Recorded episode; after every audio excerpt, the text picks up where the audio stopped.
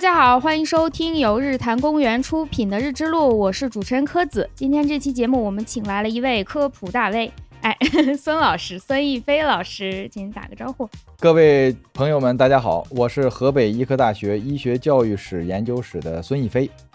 孙主任好。好，谢谢谢谢。我们这个教研室呢，怎么说呢？教师的师资非常的强大。呃，人员也比较的齐备。我们教研室的全体人员跟各位问个好，大家好，就我一个。我正想问，到底有几个人？原来是一个。您这个教研室主要就是做医学教育史方面研究的。医学史的课程，我们学校的医学史课程也是由我们部门来承担的。然后我们是开设着有这么几门课，给本科生的医学史，给博士生的医学史。给硕士生的传染病的文化史，还有我们部门的博士和硕士，还有一个医学教育史，然后还承担了我们学校附属医院的一些医学人文的课程。哦，那不少啊，都是您承担。不，我们还有其他的授课老师。嗯，情况比较特殊，反正总之是专职授课的就我一个人。好，同时呢，孙老师他还有一个身份就是医生，他也是一个呃外科的主治医师。呃，另外呢，就是我们前面介绍了，宋老师一个科普大 V，大家也许有听众听说过，就是曾经有个 ID 叫“蠢猪 ”，您可以搜“蠢猪孙一飞”，或者说现在可以在抖音呀、西瓜呀、微博呀搜索叫“飞鸽传书”，飞就是孙老师这个飞飞机的飞，然后哥就是弟弟哥哥这个哥。飞鸽传书，哎，您可以在这这些平台上找到孙老师的科普的文章，然后孙老师还有一些书啊，后面我们详细讲。反正这个经历是非常的丰富。刚刚聊了一下，孙老师在疫情期间写了一大堆的书，精力十分的旺盛。闲着也是闲着。哎，有个问题先问一下，就是因为是您是大伦丁老师介绍的过来录节目的，大伦丁老师之前在我们这个日志录录过好几期。他介绍说，哎，我这儿有一个科普大 V，一个孙医生，非常有意思。我说好呀，他是什么科的？大老师说他是眼科的啊。我说眼科啊，好的好的。他说不是眼科，是眼儿科。您介绍一下吧，什么叫眼儿科呀？这个我是这样的，就是当初吧，我上班的时候呢，我们主任就曾经说过，说这个过年了是吧？咱们科也要贴对联啊，有没有？大家有没有什么想法？我就想说。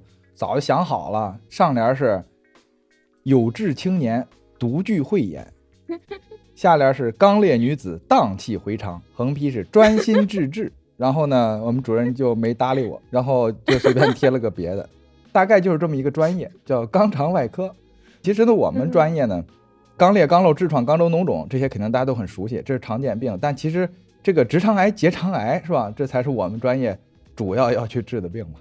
哦，所以是其实呢，所有的外科专业的终极的不能说终极啊，就是说主要的病其实都是去切肿瘤嘛。癌症都是最大的、最主要的一个问题。对，除了心脏外科、心脏大血管外科，因为那个地方没啥瘤子，他们干的活跟这个肿瘤专业离得比较远。嗯，那就是从肠。到出口这一段都归你们科室来管。对，差不多就是从盲肠，也就是从阑尾那个位置，然后一直到肛门这儿去，对，基本上都是跟归我们管。首先问一下，您怎么想到说学这个科室呢？就是不觉得有点需要心理斗争一下吗？其实想想当初就确实没什么斗争，只不过就是说，恰好觉得这个专业有有有机会能参加就很好了。哦。怎么说呢？对于医生来说的话，选择哪些专业，我觉得没有那么强的心理斗争。反正就是都是学一门手艺，去讨生活嘛，是吧？有的时候确确实实的有一些专业被我们赋予了很多美好的情感，比如医生、教师、警察，是吧？等等这些职业。但是落实到我们自己呢，我们自己也要活着嘛。所以更现实的一点就是说，有一个有一个选择对我来说就很好了，没有那么多这个。荡气回肠的情节，我以后再无法直视“荡气回肠”“有志青年”这些词了。在学选科室的时候，大家并没有所谓的鄙视链，就说啊，选哪些科室的更好，选这种比较下下边部分的就不是很好，没有这样说法。也许大家心里边会有，是吧？每个人都觉得自己从事的专业是最牛的，但是比如说脑外科的大夫们，就也就我的好朋友嘛，因为关系特别好的也说过，说你看我们这是管头的。我说你听没听说过一句话叫“屁股决定脑袋”？那呃，我有个问题，就是像我们普通人，我对于我的胃不舒服，好像会比较明确的有一个感知，但是肠子不舒服好像感受不到，它是。没有什么感受神经吗？还是怎么回事？哎呀，表现形式不一样。是这样的，首先呢，腹腔脏器如果出现一个疼痛的话，它是呈现了一种钝痛。你比如说皮肤上的，你拿刀剌一下，然后呢，就像针扎刀剌似的这种疼呢，就是很尖锐，而且你能明确的指出疼痛的部位。你说你一个手指头给我指一下哪疼？对，就这儿，这伤口疼。但是呢，肚子里边是不一样的。呃，一个地方疼，它有可能是模模糊糊的一片的，呈现一种钝痛。嗯，所以说大家说了，说我觉着胃不舒服，不一定，不一定是胃，啊，它有可能是其他的脏器所引起来的。而且肠道的这个出现的这些不适呢，它会通过一些其他的方式提醒你这儿出问题了，比如说你会拉肚子呀，对，啊，所以这些问题呢，就是出现了以后还是会引起人们的重视，尤其像我们这个专业呢。它会引起比较典型的症状，跟排便的，就是腹泻和便秘嘛。便秘是很难治的呀，便秘严重的时候需要做手术去切结肠的呀。便秘是这么严重的病啊？是的，而且就是重度的便秘引起的自杀风险是远高于其他疾病，就是它对患者引起的那种精神状态上的压力是超过我们想象的。你比如说那种心脏病的患者，求生欲特别强。然后，比如说你到那个肿瘤科去去看的时候，怎么说呢？一片生机勃勃的景象，大家求生欲特别强。然后呢，因为有的时候住院时间长，现在医院管理严格了，尤其是经过疫情以后，陪护家属也不太容易进病房了。以前管理松的时候，那尤其像你像肿瘤科呀、心那个心内科呀这种，真的是很容易危及生命的科室里边，大家那带着锅碗瓢盆，因为一住院时间比较长嘛。那带的就是你去了之后，感觉要在这儿过日子了。有的有的基基层医院会出现这种状态，啊，对，反倒是像我们专业的这种，就天天哭天喊地的。你比如做完这个痔疮手术以后，疼啊，哎呀，尤其是是吧，啊，滋儿哇乱叫的，就觉得这人间地狱似的。其实不是，我们这这这个病还挺轻的。嗯，我之前看过一篇，有个人写他做这个痔疮手术的过程，他记录了一下。从他怎么去，然后医生怎么给他诊断，做了哪一种，做完之后有多么的疼，从此我就非常注意这件事情了。尤其像我们经常坐着的这种职业，我就赶快站一站 什么的。哎，柯老师，专业，专业，一提到站和坐这两个事儿呢，就是提到了治病发生的本质就是直立行走。你就想吧，所有的动物不能说所有的吧，你能见到的大部分的哺乳动物。猫、狗、驴、马、牛、骡，你看它们往前走的时候，这肛门都是朝后的，只有人是朝下的。他趴着，人家朝后，这直肠是横着的，直肠腔里边压力小，所以呢，刚才您提到的就是说这个预防是吧？避免这个久坐，特别的好。但是呢，实打实的说，就是咱谁也避免不了，对吧？你久站久坐都是导致直肠腔压力大，还有包括咳嗽啊。什么这些腹腔压力增加的情况，要是没事再吹个号玩啊，是吧？那腹腔压力增加的更多。有一个办法就是，打生下来以后就当游泳运动员，天天泡盆里当宇航员，那就没事儿。所以这个很多疾病其实都是我们进化的遗产，就是它规避不了的。比如说，对对，生孩子，生孩子为什么这么难啊？因为四条腿的动物着地的时候，它稳定啊。你两条腿着地的时候，然后你的腿之间间距又特别宽的话，你站不稳啊，会摔的呀。所以就越并越紧，越并越紧，并紧了以后，那生孩子就费劲。哦，对吧？所以我们的很多疾病都是这么引起来的，比如说下肢静脉曲张，对吧？啊，前前一阵刚跟另外一个学生物的朋友录节目，他提到了一种叫失配性疾病，嗯，就失去的失，匹配的配，就是说。人现在的生活状态和我们进化的这个时间轴没有配上，没有匹配，所以我们现在像您说的痔疮啊，包括什么腰椎、脊椎这些问题，嗯，都跟进化的状态是有关的，不是说你通过某一个现代医学的方法就能很治根的去把它解决掉，是没办法，大家都避免不了。对，我觉得是从时间尺度上去认识疾病的发生。你看，地球出现到现在四十多亿年，生命到现在三十多亿年，然后人类到现在几百万年时间，然后呢，可以看到几百万年时间在进化的尺度上都是一个很短的时间，而人类吃饱了，就是说，其实到今天全人类也没有说完全吃饱嘛，有农业到现在一万多年，然后呢，文字的出现差不多到现在也就是一万年。这个在整个进化的尺度上来看的话，就是一瞬间呀。所以我们的身体还没有在这短短的时间里面能够发生足够多的性状上的改变。但是我们的文明进展速度太快了，尤其是近两千年时间里边，再夸张一点说，近二百年时间里边，我们发生的这种变革实在是太大了，我们的身体没有跟上这个进步。对。天天坐着的这种工作状态是一个很崭新的事情，以前从来没有过。对，哎，刚才您讲的这一些应该都属于医学史的范围内吧？我是这么理解医学史的。嗯，所有的医学知识都是医学史。今天我们看起来最高端、最前沿的东西，你把它写出来，大家觉得你研究是高端前沿的。二百年以后，它就是一个医学史文件嘛？嗯，对，就是所 所有的知识最终都是要归到以历史的视角去看。嗯，所以我们。很多人记录了今天的医学进展，在未来就是医学史。而我们今天做医学史研究的人所研究的那些东西，不就是几十年、几百年前的前沿科技吗？嗯嗯嗯，是。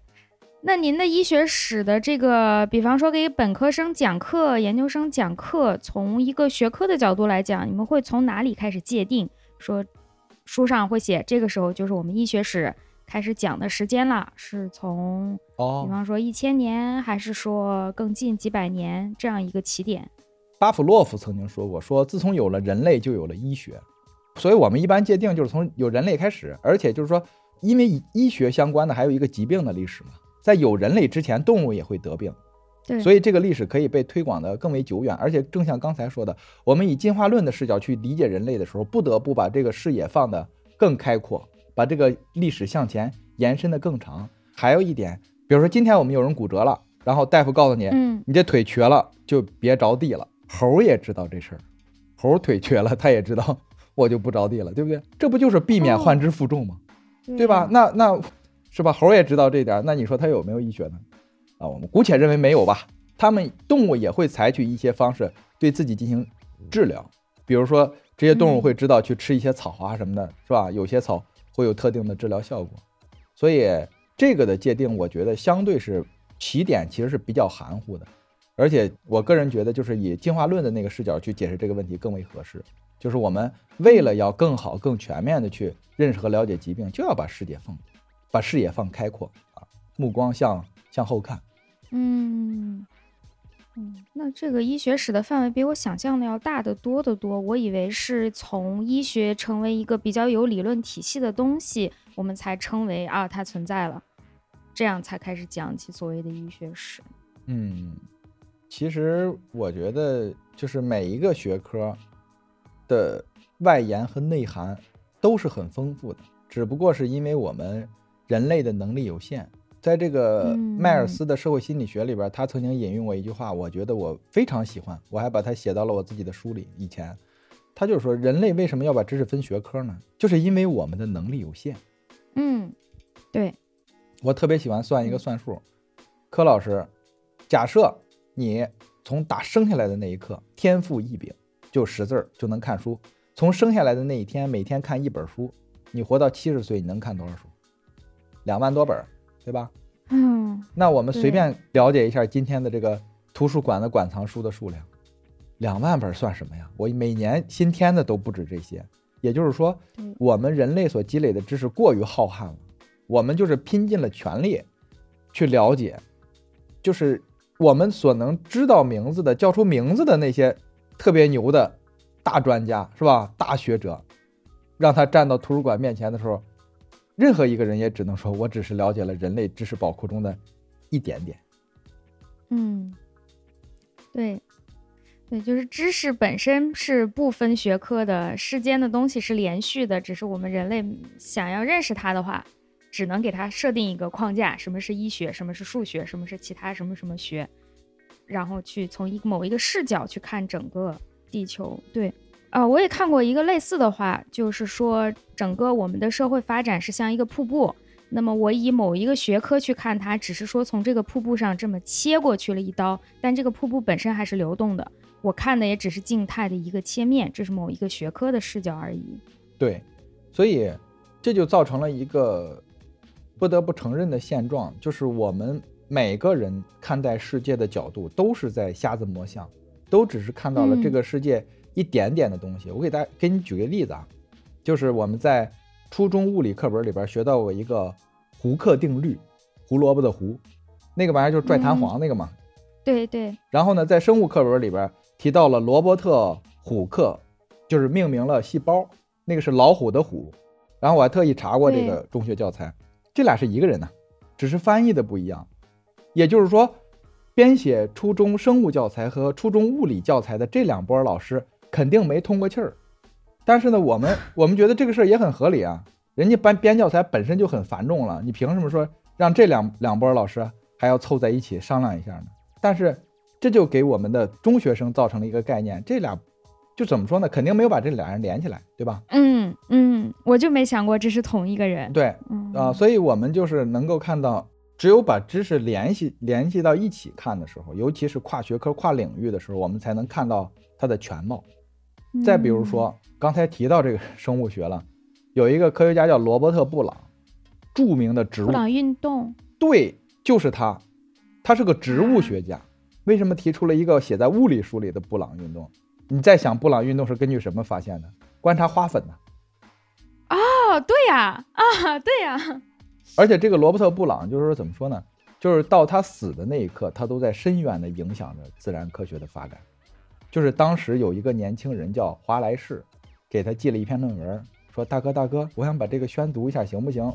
然后布朗一看，看完了之后大为震惊，说：“这玩意儿这写得好啊，讲生物怎么进化的呀？”就定在了那一年的，我记得应该是六月十一号，然后去召开一个学术活动，因为他是林奈学会的会长。然后呢，林奈学会的效率特别低，就是组织一次会议可能要几个月、半年的时间。然后就在这一天，马上要宣读论文的当天，布朗先生赶了个大早。就给去世了，然后呢，这个会就没开起来。华莱士没办法呀，没法宣读论文啊，就把这个论文寄给谁呢？寄给了达尔文。达尔文一看，背后直冒冷汗，我天哪！说我研究了几十年的东西，怎么被一个年轻人抢先了？然后回了封信说啊，我支持你发表。这个达尔文的这个心胸还是可以的。寄完了以后，又开始后悔，说呀，那他发表了之后，我的研究成果不就打水漂了吗？然后又赶紧给他的朋友联系，说能不能我们同一天宣读这个论文？然后是六月十八号。同时宣读的，为什么林奈学会这次效率那么高呢？给罗伯特·布朗先生开追悼会，啊，上午纪念布朗先生的伟大贡献，然后晚上宣读论文。所以你看，这个布朗就属于是生命的最后一刻还在影响着这个什么？就怎么说呢？这个大哥但凡多活半天，进化论的首先提出者都跟达尔文没关系。人大哥就哎就卡在这儿。啊，还有这样的故事啊！我现在毛孔都立起来了。哎，这里边有有很多，这个就是说，整个自然科学界里边有很多这种跨界的东西，蛮好玩的。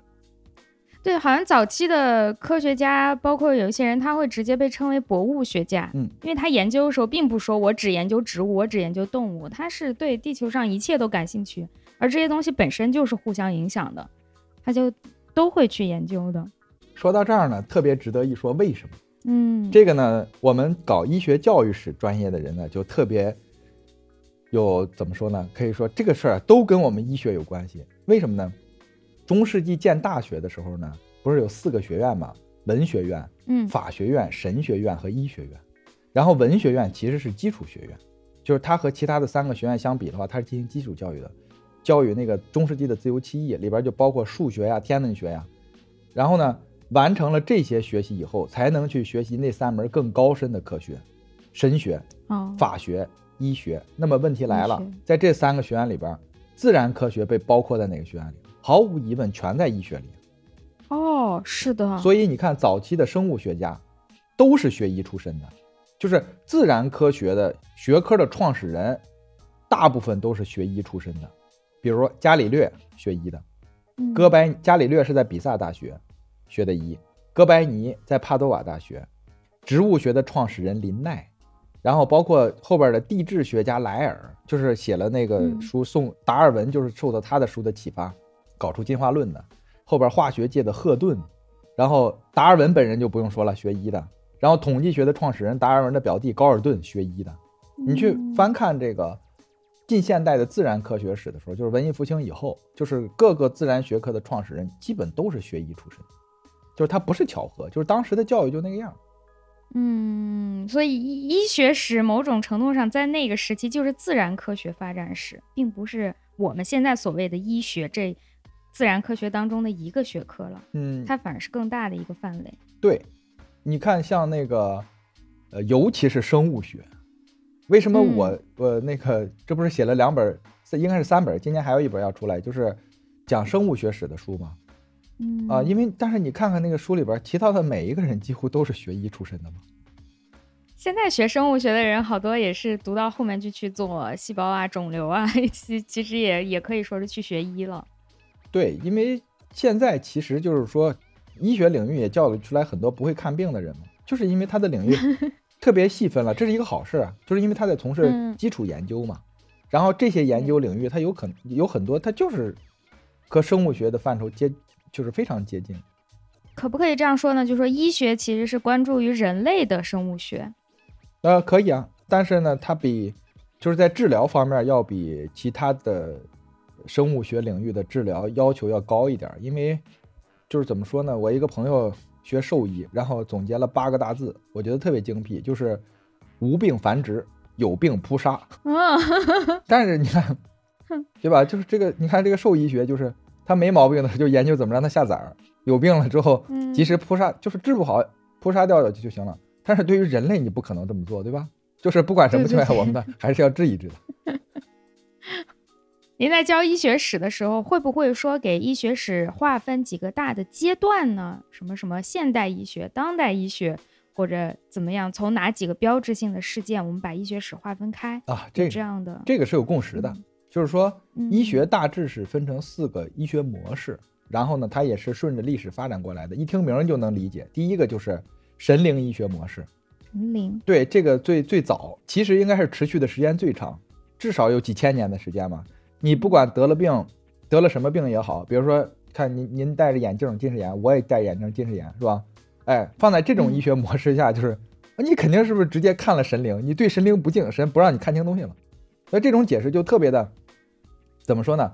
无懈可击，你挑不出错来。嗯对不对啊？嗯，而且就是说它完全的逻辑自洽，这是神灵医学模式。然后呢，到古希腊、古罗马时期就出现了所谓的自然主义哲学医学模式。这个世界是由气、火、水、土四种元素构成的，你人是这个世界的一部分，所以你也是由气、火、水、土四种元素构成的。比如说，柏拉图的《地脉欧篇》里边就详细记载了这些东西，他和希波克拉底的观点就非常的一致，这就是自然主义医学模式，那自然主义哲学医学模式。后来就是在这个医学模式下，是把人当做一个整体的，对吧？就是你体液，你比如说希波克拉底就说了，你体液失衡，人体之中有四种体液，血液、粘液、黑胆汁、黄胆汁，这四种体液失衡的时候你就得病，这四种体液恢复平衡了你就健康。所以呢，就是从整体去认识的。后来到了文艺复兴时候的时候呢，解剖学开始兴起了。安德烈·维萨里开始写出了人体的构造，虽然之前的人也搞解剖，但是搞得不是那么好。到现在开始研究，哎，人这结构到底是什么样的？后边有威廉·哈维进一步的研究，它有这样的结构就应该有相应的功能啊。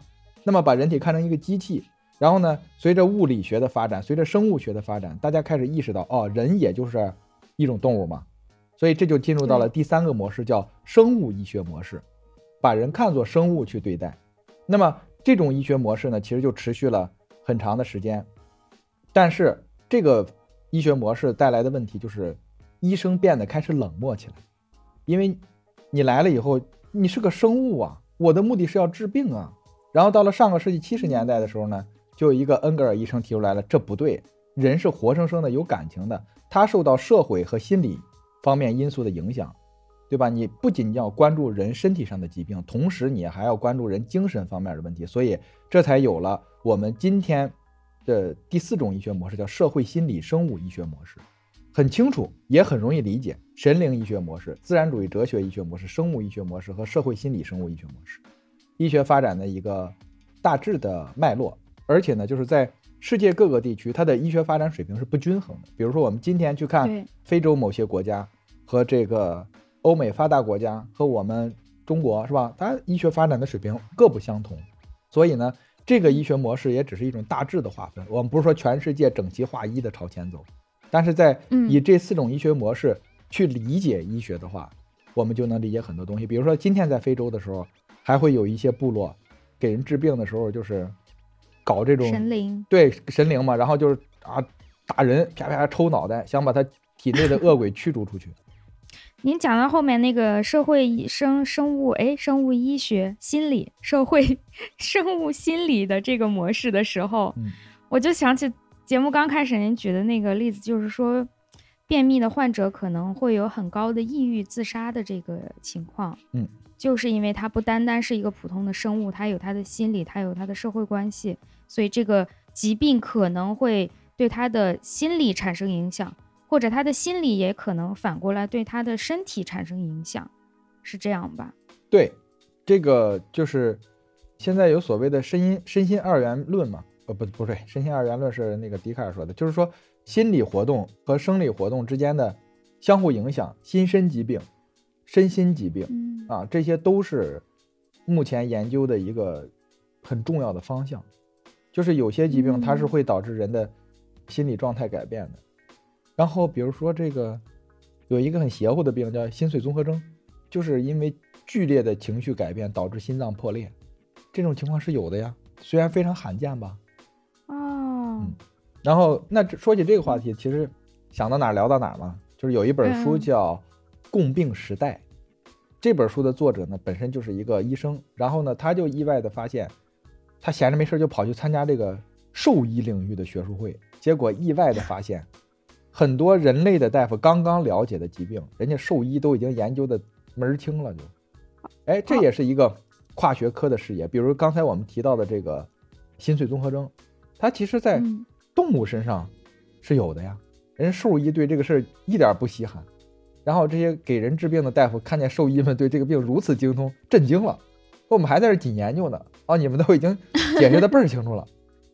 所以动物也有这个情况，它由于情绪上的心碎，导致它真的心碎了。动物除了情绪上的心碎，这不它会它会有有这种恐惧啊。你比如说你在逮逮鸟的时候，所以你看那些。逮鸟的人就知道及时的去安抚鸟鸟的情绪嘛，因为它真的分分钟死给你看。这个其实也是演化的一个策略。有的时候，因为那些动物有的时候会装死嘛，然后这些捕猎者一看它死了之后，他就好吃个新鲜的，然后扭头就走了。就是说它吓死了。对这个情况说来话长，因为有些动物它是吓晕了以后还能再醒过来。嗯哦，对我还有一个问题，就是我在找我学科的论文的时候，有一些需要用到统计学的方法，嗯，我就发现医学上对于统计学方法的应用是非常深入、非常广的，嗯，那对于这种数据的收集分析，大概是从什么时候开始？是对应于您刚说的四个模式当中的哪一个呢？这个应该是在上个世纪四十年代。就是说是在二战结束以后，差不多是从四七年、四八年那个时候开始的。但是关于这个问题，我觉得柯老师你一问出来，我就觉得这问题特别好。但是要做一个详细的解答呢，可能时间稍长。我能能能解释一下我对这个统计学的理解吗？请请。其实是这样的，就是怎么说呢？就是我们这个充满不确定性的世界里面，我们如何去找到那一点确定的东西？比如说，嗯，柯子老师，你真的存在吗？我眼前放着的这这些电子设备和这个房间是真的存在吗？我怀疑，因为有可能下一秒钟我闭上眼睛，我我醒过来了，整个这个世界就是我的一场梦。我醒过来之后，发现我是在遥远的外太空的一颗行星上，有一片树林，我是卧在树林里边一条狗，或者一条其他的什么奇怪的生物，我们无法描述的。孙逸飞这个身份和我能现在所处的整个世界都是虚幻的。庄生梦为蝴蝶，栩栩然蝴蝶也。是庄子是蝴蝶的一场梦，还是蝴蝶是庄子的一场梦？所以，从很久远的过去，我们其实就在试图回答一个问题：在充满不确定性的世界里，我们如何去找到那点确定的东西？后来是一个我们非常熟悉的哲学家笛卡尔去解决了这个问题。我们先说一下这个不确定的世界里边这些例子啊，这些例子就很多了。比如说，佛经里边有一个叫有一本经叫《六度集经》，鲁迅先生很喜欢这本经。六度就是从生生相杀的生死此岸到不生不灭的涅槃彼岸，有六种方法：持戒、忍辱、精进、智慧、布施、禅定。然后呢，在讲这个方法的时候呢，这个这个六度集经基本上就是一个故事集，里边有一个故事叫《卜吕翁》，就是有一个国王出来散心的时候，看见这个市场有一个老头，穿的又破，住的也破。然后国王突发奇想，说把他弄到皇宫去，咱们逗逗他。侍从就趁着这老头睡着的时候，就把他。弄到皇宫里，然后给他洗澡、换衣服，换得干干净净的。老头一醒了之后，说：“哎，我怎么到这儿来了？我得补鞋呀。”然后底下人说：“大王，您睡糊涂了，您一直是国王啊，您怎么想起补鞋来了？”这老头就当时很震惊，说：“哎呦，我做了一场噩梦，梦见我是一个补鞋的老头，非常穷困潦倒。然后呢，就在这个皇宫里边胡吃海喝，吃了大概一个月，是吧？”国王说：“行，我玩够了，把他送回去了。”然后趁老头睡着的时候，又给送回去了。然后老头一醒了以后，长叹一声：“哎。”我做了一场美梦啊！我在皇宫里胡吃海喝了那么长时间，所以你看，如果没有外力帮助的情况下，他就无法确定我们所处的世界的真实性。那么，笛卡尔是如何解释这个问题呢？笛卡尔说：“我怀疑这个世界的真实性。”那么，这件事是存在的，就是我怀疑这个世界的真实性。那么，在这个整个事件中，只有一件事是可以确定的，就是我正在怀疑，对不对？哦，是的，这对，所有的事都不确定，但是我正在怀疑这件事是确定的。那么我正在怀疑，我因为我能怀疑，所以我正在思考，我正在想事儿啊！我不想事儿，我怎么能怀疑呢？思故我在。对，然后因为我在思考，所以这件事儿里边至少有一个我。如果没有我，没有这样一个能够思考的个体来说的话，那他怎么来进行思考？所以这就是我思故我在，因为我的思考，所以我通过逻辑论证了我是这个世界上充满不确定性的世界之中。可以确定的那么一点东西，就是有有一个所谓的我的存在，这就是笛卡尔所做的事。那么后来人们就是如何确定这个事儿呢？就是通过了统计学的方法。然后这个其实是要扯到另一个问题，就是概率论和决定论的问题。嗯，决定论这个东西其实是一个跨越了科学与宗教的东西。刚才我们讲到神灵力学模式的时候，你可以说它就是一个宗教决定论嘛？对，就是是吧？咱俩戴眼镜。那因为看了不该看的脏东西，神灵生气了，是吧？是不是看了神灵换衣服了，是吧？这个方法就是有明确的因果关系，因为我们做的事情让神不开心了，这个就是决定论。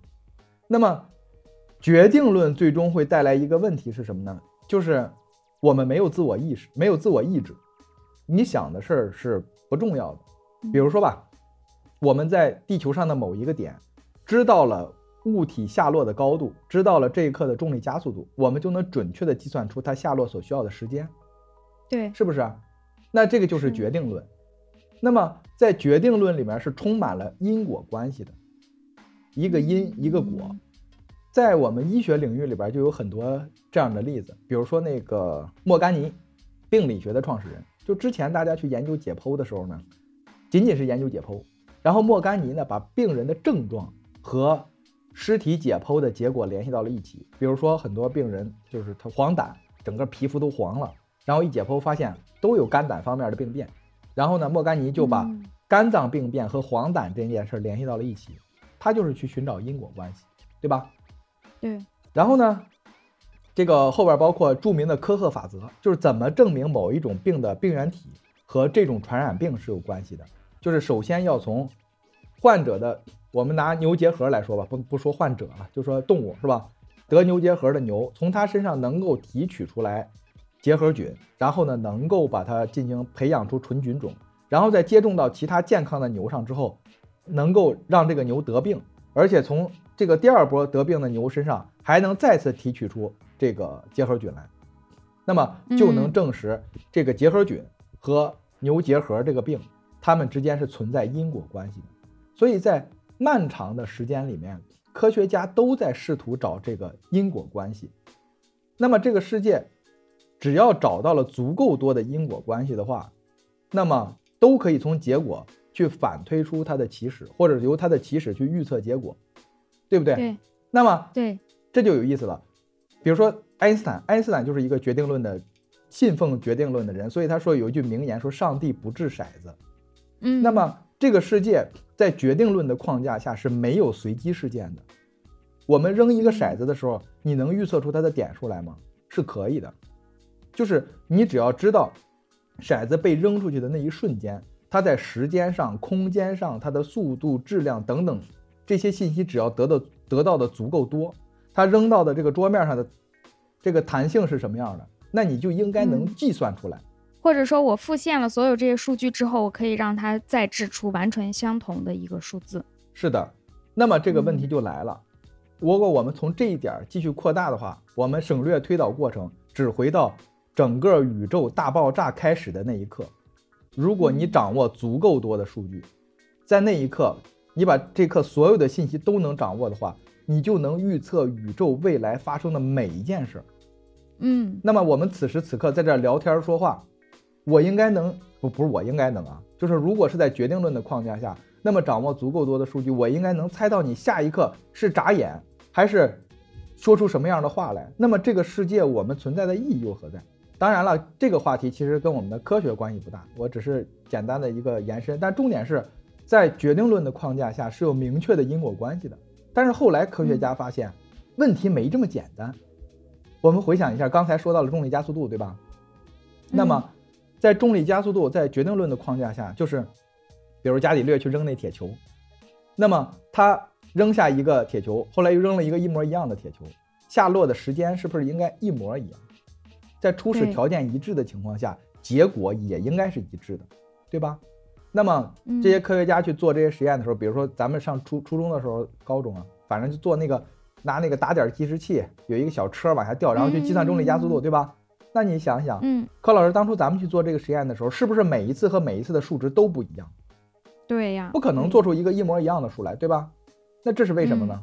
科学家们当时就想到了，那肯定是实验精度不够，我们的器材不够好啊，实验条件控制的不严格。所以呢，后边的科学家就开始玩了命的去解决这个问题，解决的特别好，然后实验器材越来越精细，但是还是得不出一个统，就是一个数值来，每次和每次嗯还是不一样，对吧？当科学家在这条路上走到头的时候，不得不提出一种可能性来。这些，比如重力加速度，我们所认为的常数，它不是一个常数，它是围绕着一个点分布的一组数据。这个就提出了统计学的概念，而且呢，后边人们就还就是包括数学家啊，他们就发现了这个世界上有一些东西确确实实是无法预测和计算的，就是那著名的，比如说著名的三体问题，就是三个性。嗯、对，它是得不出一个解析解来的。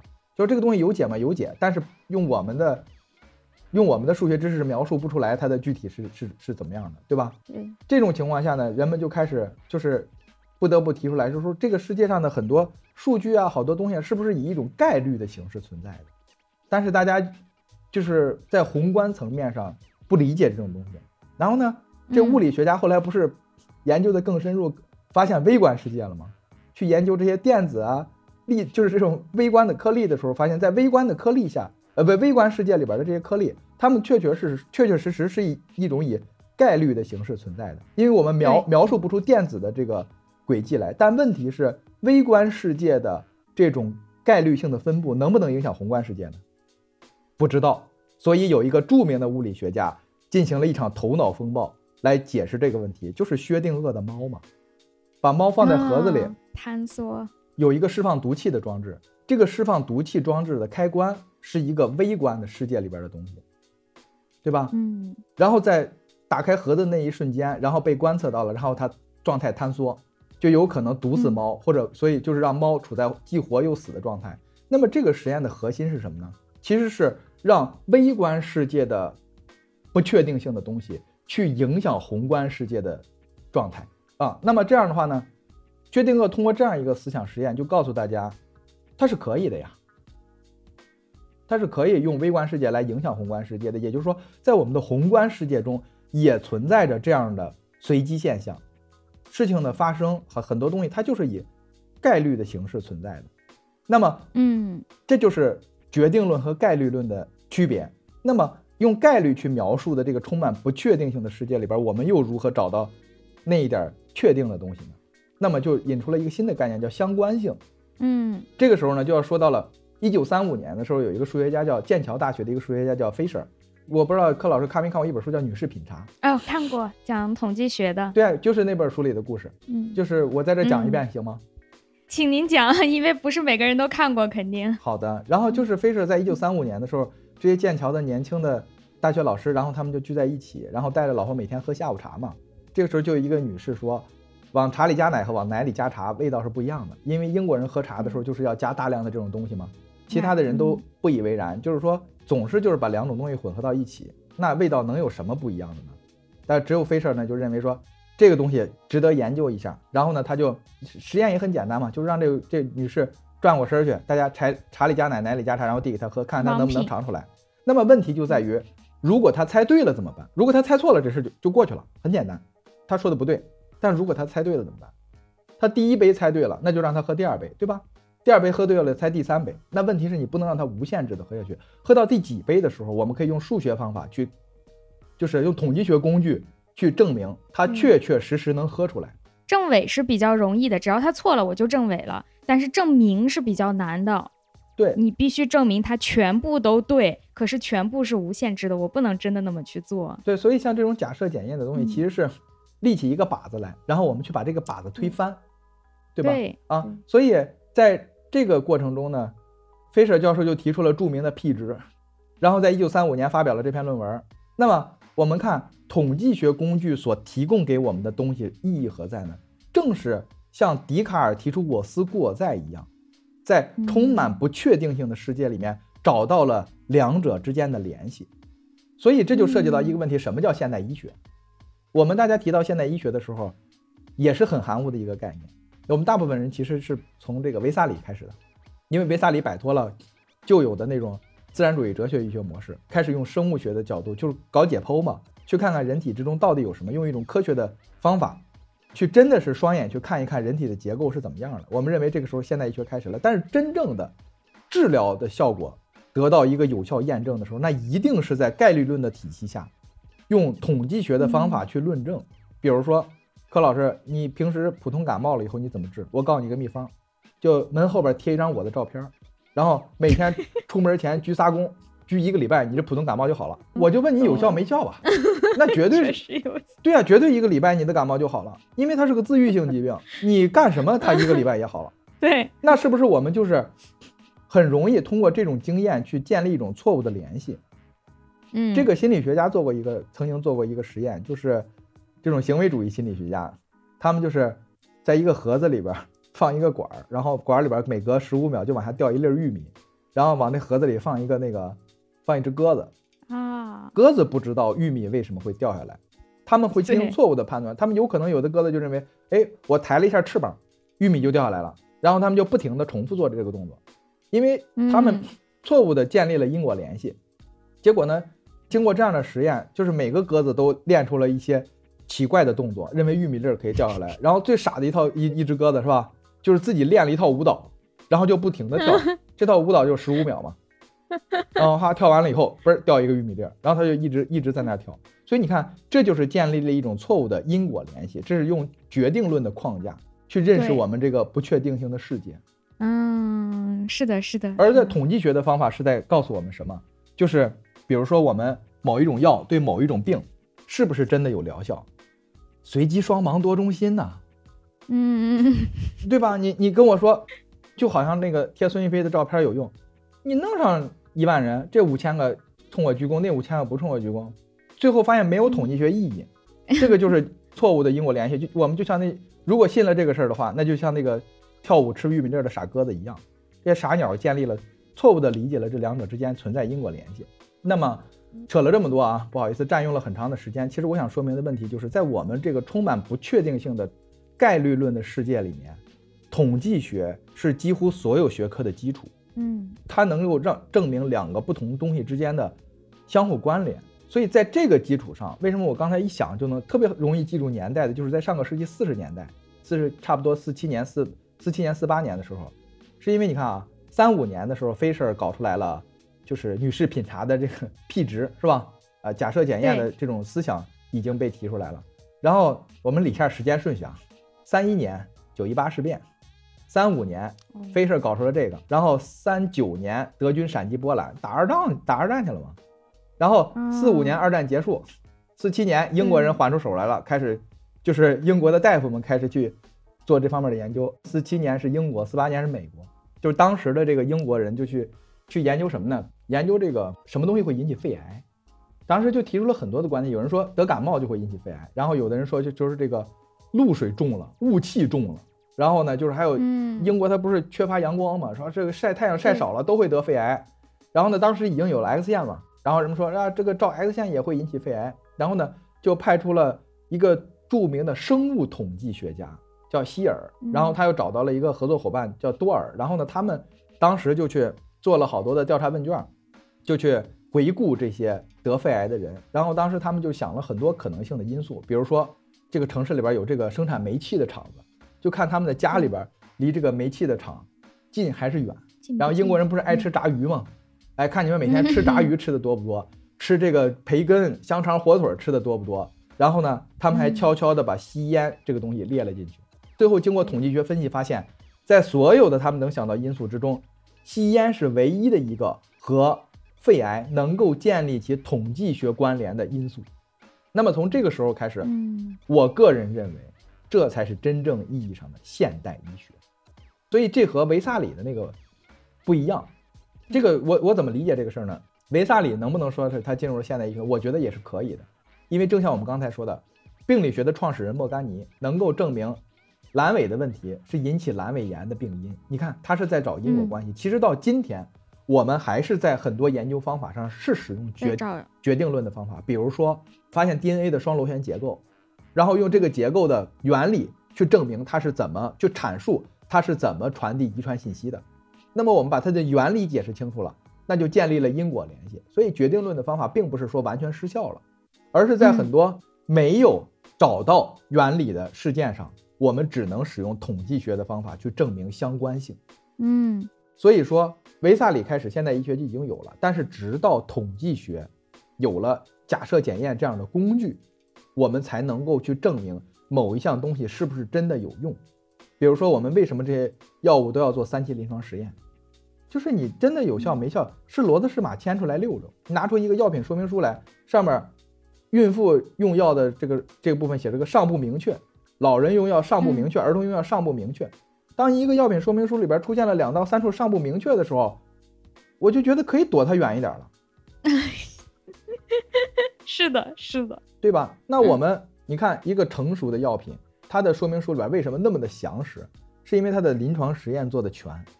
这个东西吃完了以后，是不是会出现相关的问题？就一些一系列的这个负面的问题，就是通过统计学的方法让我们找到相关性，大概就是这个。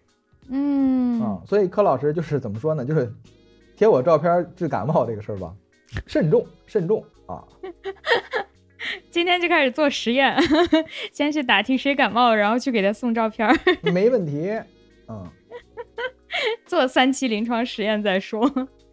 而且回过头来，咱们再说一下，就是刚才提到的那个肺癌的问题，就是多尔和希尔去做了这方面的研究之后呢，就是还是有一个问题，它是一个回顾性的研究嘛，但是。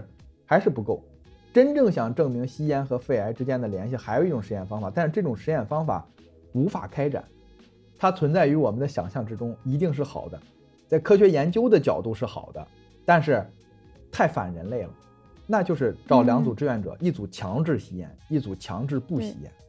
那我们在动物实验上，其实这个方法是很常用的，对吧？但是在人身上是做不到的，所以可以换另外一种方式，就是找到一个足够的人群去。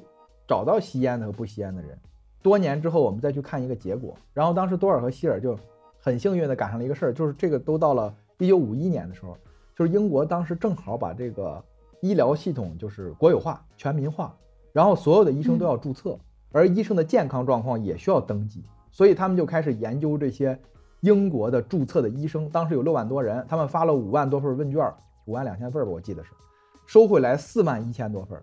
这当时就是一个很庞大的数字了，然后他们就追踪这些医生，追踪了二十九个月，发现有七百八十九个死亡的，其中有三十六个是死于肺癌。然后他们说好，我们有用武之地了，上统计学工具。结果发现没必要，因为三十六个得肺癌死的全都是吸烟的人。嗯，然后结果发现，啊，这个就不用统计学工具了吧？就太太 太直观了。而且在这个过程中，就是参与者之一的多尔，他自己戒烟了。他自己研究着研究就觉得隐约觉得哪儿不太对。是做到这会儿还不戒烟，就说明他自己不信这个事儿了。对，所以啊，对。呃，不好意思，我用了这么长的时间回答柯老师的这一个问题，非常非常精彩。就是统计学的意义何在？它不仅仅是在医学领域，事实上是从一九三五年开始，我们的几乎所有的学科都需要统计学去为我们证明相关性。是的是的。您刚刚讲的这个过程，就是说吸烟不吸烟，我怎么确定它最理想的状态？就是让一批人吸烟，一批不吸，而且我要确保这两批人的基本情况是相同的，比如他每天吃的相同，他睡的相同，这样来排除其他所有的可能性，只留下他们唯一的区别是吸烟和不吸烟。但实际上是不能做这样的实验的。对，呃，所以对这个去除偏移因素，对，也是另外一个统计学方面的复杂问题了。对，所以就是我在，因为我原本受的训练是自然科学，我是学地理的，嗯，但是我也要研究一些社会性、经济发展的问题，就跟学经济的朋友去讨论的时候，就发现了您说的这个事儿，有一些实验，有一些控制方法，在自然科学是随便可以用的，我可以控制一批实验用品做这个实验，一批就作为对照组，但是在 研究经济学的朋友那里，那是不可以的。比如说，他们研究的像上大学的问题，上大学到底能不能让你的收入提高？我不能强制让这么一批孩子，第一个班的人一半上一半不上，他只能说通过收集数据，在原本情况差不多的孩子当中去看上了大学的人和不上大学的人最终发展有什么区别。他只能倒过去收集历史数据，来尽量的凑这样的一个对照组，哎，然后用统计学的方法去推断。嗯。统计学真的是一门有用又高深的学科。事实上，一直到今天，我也觉得我的统计学一塌糊涂。对，因为大部分的原理是搞不清楚的。就像我们刚才学的那个 p 值的问题，其实就是怎么说呢？人人都会用，然后但是谁能说清楚 p 值究竟是什么？因为当初 Fisher 就没有说清楚。大家这么多年来，就是用了快一百年了，p 值的含义是什么？不知道。为什么是零点零五啊？不知道，确实。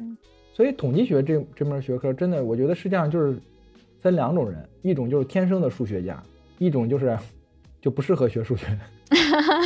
反正我也就是把它当个工具用。像您的这个问题，零点零五到底为啥是零点零五，我也不知道。我只是每次看到它大了还是小了，然后就就那样写了。对啊，然后呃，就是《女士品茶》那本书里边那个作者不是叫萨尔茨伯格？他就说嘛，他说从这个 p 值发明到现在，就是能够理解它含义的人，全世界应该也不超过五个。嗯，对他，而且他作为本身就是一个知名的统计学家，他就很明确的告诉大家，这个东西你们不懂，然后也别 不要做这种努力。然后我听了这个之后，我就我就安心了。反正我们当个工具能用就行了，我们不需要知道里面的原理也行 也行。对对对，我们都是凡人。哎，您刚讲这段故事特别精彩，我就在想，那这是您作为一个老师来说，因为需要给学生讲医学史，讲这些发展的过程，需要穿插一些小故事啊什么的。呃，那么作为医生来说，是不是也应该具备这样能力，给他的病人讲清楚你到底患了什么病，是什么样的原因？当然，这个要求对于医生和病人来说都还挺高的，是吧？对病人没有要求。因为病人没有这样的责任，说我为了听懂医生说话而需要提升自己的文化水平。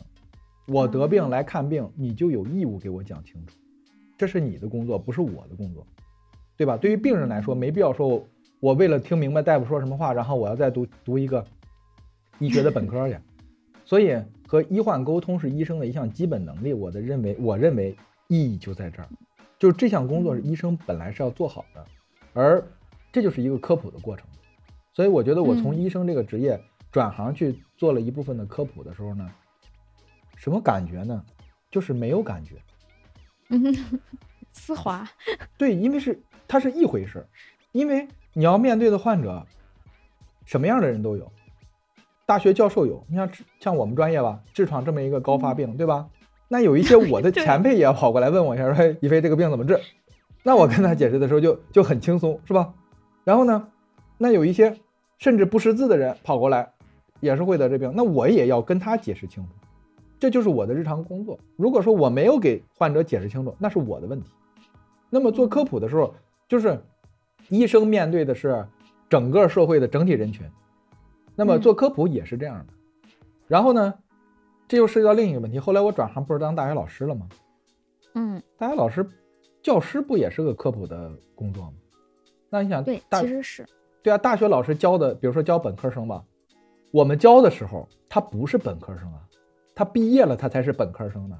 我们教的是一批高中毕业生啊，我们是在给一批一种，我对啊，我们是在给一批高中知识水平的人进行科普啊。那所以，大学老师所要做的事儿。科普、医患沟通，大学老师的授课是一回事儿啊。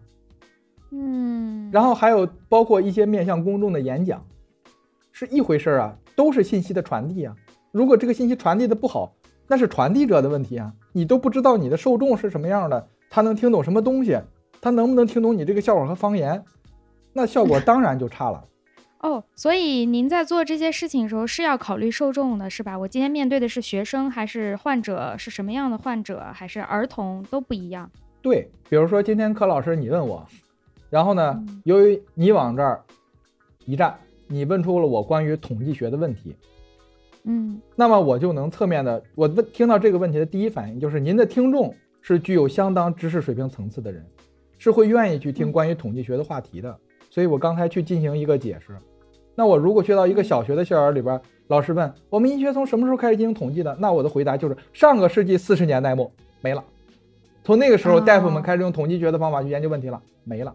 再往前面去讲笛卡尔的“我思故我在”，我跟小学生讲，他们也不爱听。是的，对吧？这就是这就是差别。那比如说，假设我要去一个中学、一个初中，去给这儿的老师和学生科普下肢静脉曲张是什么意思。那我跟学生讲的时候，我我得给大家讲讲这个静脉瓣的功能是什么。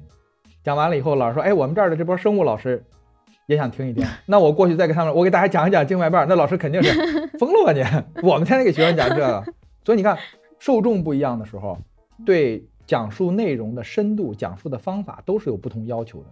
包括我们在不同平台去做这个东西的时候，这个平台的特性就决定了它的接受者是怎样的一个状态。所以我们在做不同东西的时候，就是输出不同的内容的时候，我是有意的会做出这样的选择。嗯，我之前看了您的一个直播的回放，就是讲这个《哈利波特》的医学故事，应该是面对小朋友的。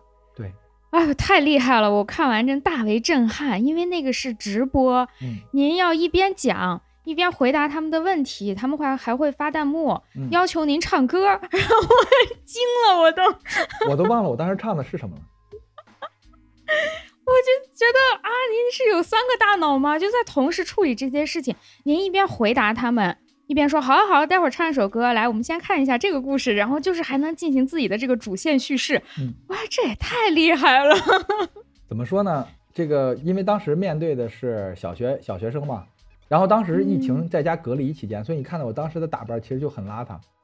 对，因为出不去，就只能在线上做这么一个主播。怎么说呢？小朋友，哎，比我平时教的这个大学生 乖多了。啊，可是小朋友他会提各种五马六道的问题，他也不顺着你的思路走啊。嗨，那我小的时候也没顺着我的老师思路走啊。连我这么这么折腾、这么淘气的，我自己都了解，是吧？他的内心的想法。现在的我能接触到的小朋友，就像我那么淘的不多。我在对自己的成长过程的回顾的过程中，是吧，就积累了丰富的和熊孩子斗争的经验。而且，我觉得这个，包括授课过程中，还是有一些不能算技巧吧，是有一些知识一定是熟到了，就像相声演员背贯口一样。我相信那些相声演员在背贯口的过程中。它是一个很机械化的过程，背得很精彩，然后在这个过程中，他就可以去思考一些下一步该说什么的问题。哦，啊，我觉得老师上课的时候也是这样，有一部分内容确确实实是要熟练的掌握，就是熟到了自己已经可以不过脑子也说不错的地步。嗯，记住了，嗯，学习了一点点授课的小知识。嗨，那您在做青少年科普方面，我看投入了很多很多的精力，是有想过说要培养这些孩子以后成为医生？有有有有这种想法吗？没有，我觉得整个世界在我的眼里就是一个没有边际的彩色拼图。我每认识一个人，经过一件事儿，读一本书，走一条路，都让我这个拼图又多了一块一块板儿。那么，嗯在我们的世界充满了无限的可能性。这句台词好像是《疯狂动物城》里的，啊然后我们的世界就是充满了无限的可能性。孔子也说过嘛，君子不器，嗯君子不能像某一个器物一样有着固定的用途。嗯我们可以被塑造出来。那么我做的这些东西，仅仅是让那些能接触到我的作品的小朋友，在他们未来的人生规划里边多一条选择，啊，就是能够像我一样变成话痨，啊，不是变成一个 变成一个 教育工作者。嗯 所以我觉得，我并不是说一定要引导我的读者去从事某些方面的研究，而是希望给他们一个更为开阔的视野。知识本身重要吗？啊，重要是重要，但是更重要的是我们看待世界和运用知识的方式。就像我们之前就讨论的那个问题，就是所有的学科、所有的知识都是有关联的。比如说，我在我的书里写到了胡克定律，呃，胡克定律和罗伯特·虎克这一个人，那他嗯对这个知识点，啊，小学的时候看完了这本书，到初中的时候，他就发现这俩知识点他一定记得特别牢。对，那我觉得我的，我我做的这些科普的意义就体现出来了，对大家有那么一丁点儿的帮助就是好的。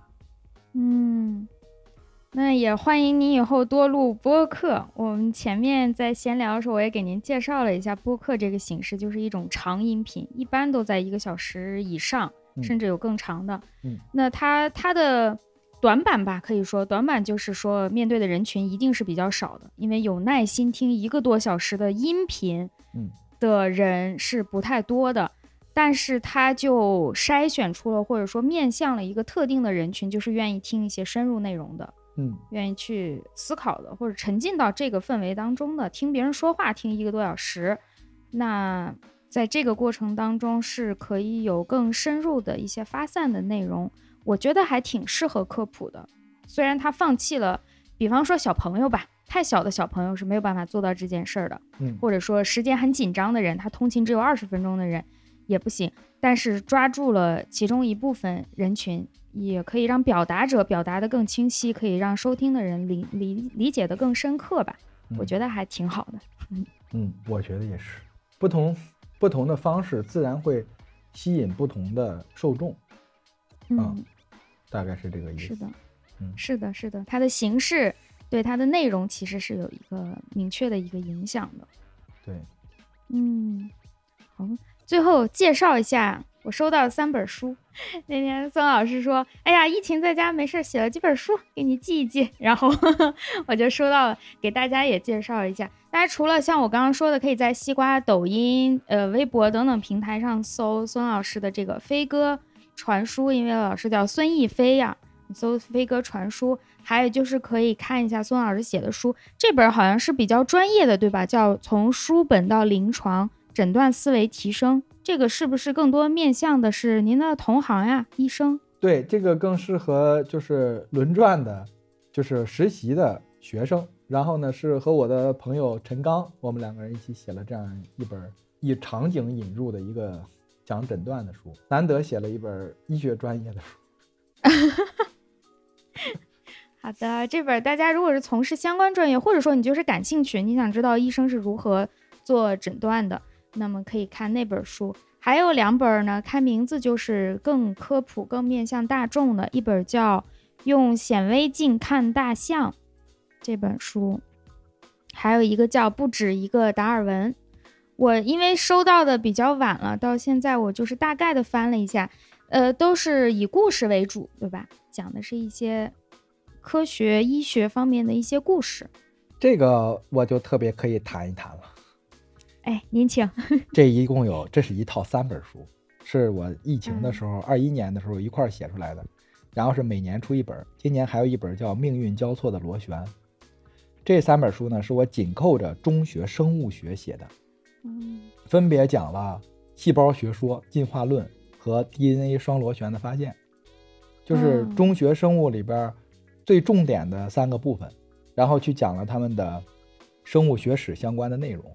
然后里边书里出现的人物呢，我是尽量的选取了中学教材里出现的人物，但是有一些新加进去的，就是中学教材没有，但是我必须加进去，是为了把这个故事讲得更连贯，人物的关系脉络更清楚。比如说这个用显微镜看大象，然后呢里边加了约翰内斯·穆勒，穆勒这个人其实在咱们国内的知名度就很低，为什么要一定要加进去呢？是因为他的学生很重要，比如说提出这个胚胎学，就是提出有三胚层理论的雷马克，提出细胞学书的施莱登和施旺里边的施旺，能量与质量守恒定律里边有迈尔和亥姆霍兹，这个亥姆霍兹这些都是他的学生。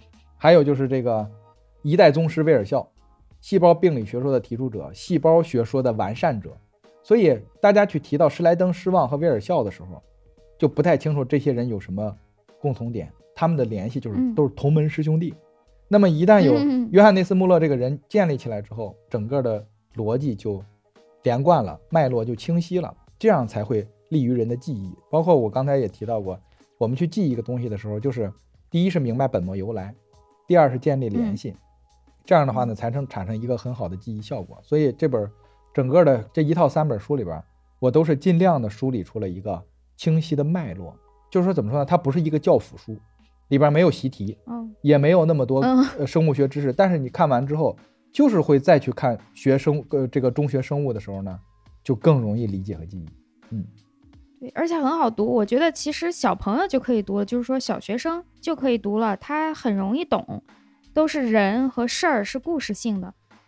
看完了以后就觉得啊，专业，这个有一个那个百般千人活动，就把第一本书推荐成了适合呃小学五年级的学孩子看，嗯，然后这两本书得了得了一些奖吧，这个我觉得也没什么好说的，王婆卖瓜没有意思，反正是 得得了得了一些得了一些。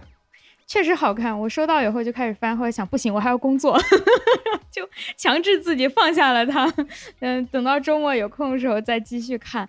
嗯，就是确实，我就在想，哎呀，如果我中学的时候就能看这个书的话，那么教科书上那一些，教科书上只是一些名字和他做了什么事儿，句号，那个东西是非常苍白的。如果我能当时先看这个书，然后再去背我的生物教材，应该会容易的多得多得多，它就变鲜活了。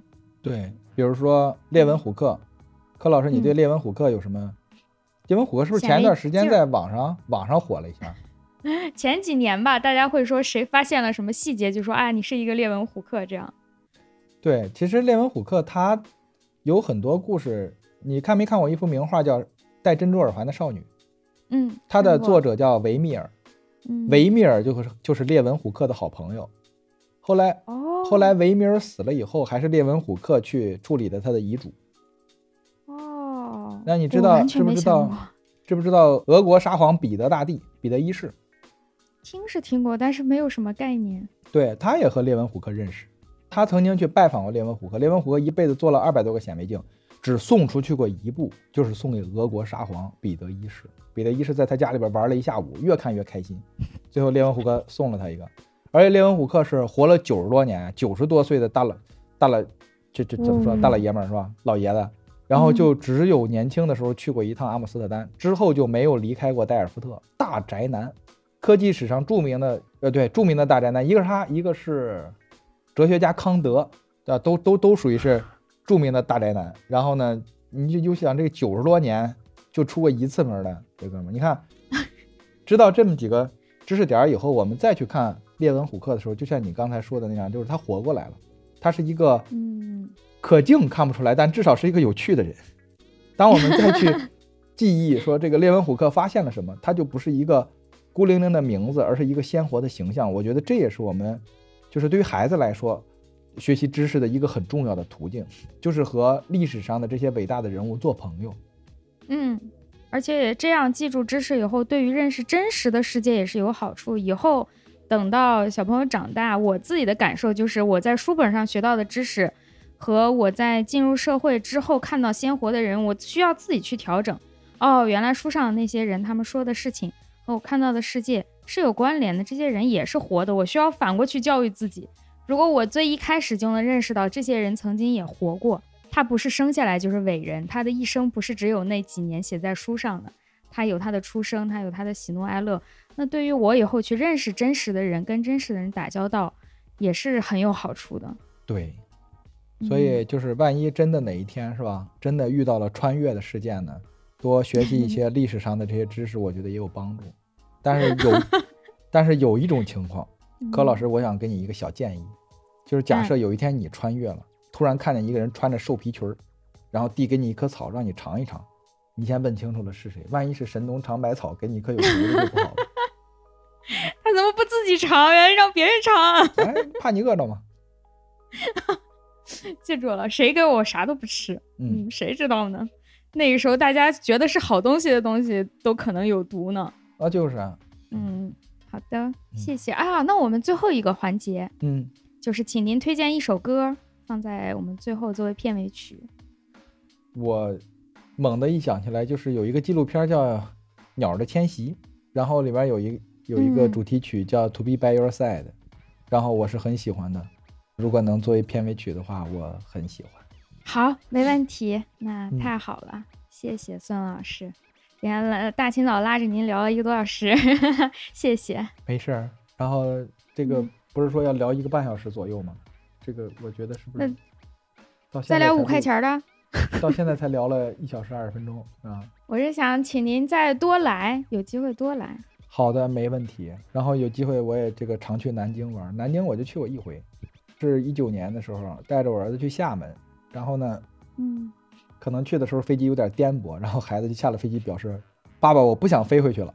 我我说那怎么回去？我说咱们这样，就坐火车一站一站的坐回去，坐一个地儿玩两天，坐一个地儿玩两天，然后我们两个从厦门往回走，嗯，先去了福州，又去了黄山，然后又去了南京。到南京的时候，我儿子已经都怂了，就是很难听到孩子对爸爸说，就是对父母就说：“爸爸真玩累了，咱回去吧，我再玩两天。”说啊，求你了，我想回家。您的经历也确实太好了，把小孩都给熬熬皮了。嗯，其实到黄山的时候，我们爷俩就不太行了，就是我 我还订了一个那个网红酒店，在那个酒店的顶上能看见天都峰。嗯，早晨起来，我跟儿子说爬山去吧，孩子就是爸爸，我不想爬山。我说你看这事这不是巧了吗？我也不想。然后我俩一人一个 iPad，就躺在那个房顶上看着天都峰玩了两天，连那个个老板都在说呢，先生你们到黄山了就不进去看看去吗？不去。然后呢，老板还说呢，说你看咱这个店位置特别好，嗯离那个景区大门只有三百米，不考虑一下吗？啊，我们爷俩不喜欢。老板心想：你们到这儿真是花钱住宾馆，一定要住个透啊！嗯最后到南京的时候，基本上就就是到那个夫子庙门口逛了逛，哇，那别进去。哎，巧了没进去，然后嗯嗯看了看乌衣巷。哎，说起这个来，嗯就是旧时王谢堂前燕的这个王，你能想到这个王家有谁吗？哦，我还真不知道这个王到底是哪个王哎。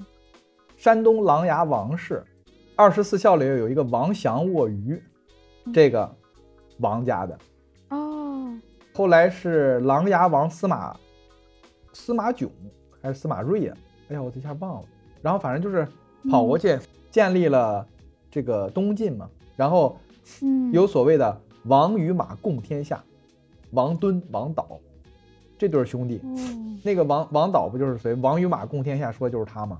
然后后来嗯王敦叛乱，然后被平定了之后，丝毫没有王家在影响王家在晋朝的地位，这是历史上非常罕见的，就是一个家族梦出来闹闹出来一个谋逆的、谋反的，然后把他杀了之后，跟这家族没关系，这家族啊，那行，他他谋反完了，我们家族继续火。然后琅琊王氏，然后王羲之、啊，王献之、王凝之，这都是王家的。还有一个，嗯，竹林七贤里边有个王戎，嗯所以你看竹林七贤给大家的概念就是一群仕途上不得志的人，然后就是天天纵酒高歌。不是，王戎大哥那官居极品，每天是到了朝堂之上指点江山，然后下了班跟大伙儿一块儿裸奔，是那么个主。哦，这样呀？对啊，为什么他能做到这一点？就是琅琊王氏，所以南京的这乌衣巷里边才说旧时王谢堂前燕，谢家就是谢安那家嘛，大概是。嗯，所以我就就是回到刚才，因为一下想到这儿是说回到刚才那个话题，就是把知识联系起来，我们才更好的去记忆和学习。嗯，我以后路过乌衣巷会完全不一样，原来就觉得是个地名而已。是的，是的。好，欢迎您再来，再来，多来南京。好的，嗯，嗯。觉得石家庄有什么好玩的吗？对不起，我只参加了婚礼，所以就走了，没有哎。玩什么。没事儿，柯老师，我很负责的告诉你，石家庄 没啥好玩的，就只有我好玩，你知道吗？然后 下次来石家庄的时候，得让我给你带着路，带你去看一看这个哎，石家庄开元寺、隆兴寺、这个临济寺、广惠寺啊，这几个庙非常的重要，值得看一看。然后河北省博物院里边有错金博山炉、长信宫灯、金缕玉衣，每一个东西背后都有一个精彩的故事，非常有意思。嗯，好，哎，这么一听，石家庄非常好玩呀，我一定得去了。那主要是得有我的专业讲解，它才好看。好，懂了，关键影响因素在这里。呃，对，是这个意思。好，谢谢孙老师。那今天这期节目就先到这儿了，有机会我们多录几期。好的，就这么决定了。好，嗯，谢谢。那我不客气们先说拜拜。拜哎拜。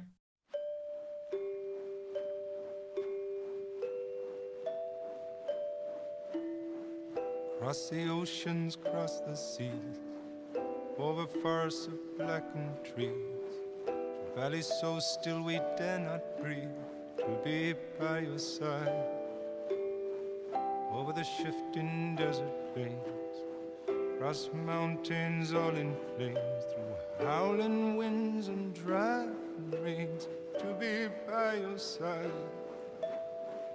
Every mile and every year for everyone a little tear. I cannot explain this, dear, will not even try. Into the night as the stars collide, across the borders that divide. Forests of stone standing petrified to be by your side. Every mile and every year, for everyone a single tear. I cannot explain this, dear. I will not even try.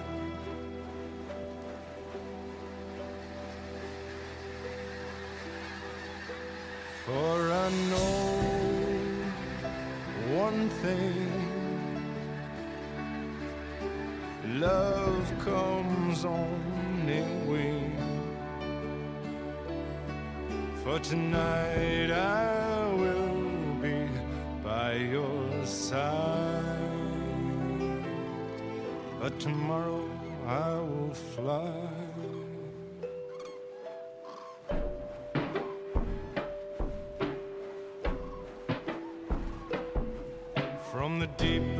To the highest peak, through the frontiers of your sleep, into the valley where we dare not speak, to be by your side.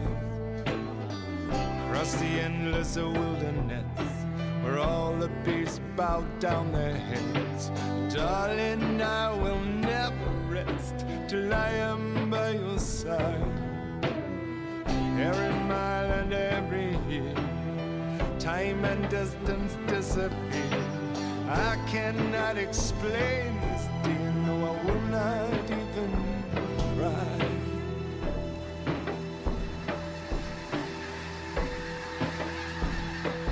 And I know it just one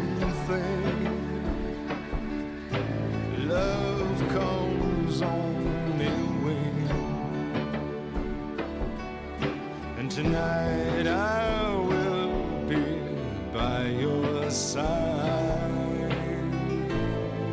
But tomorrow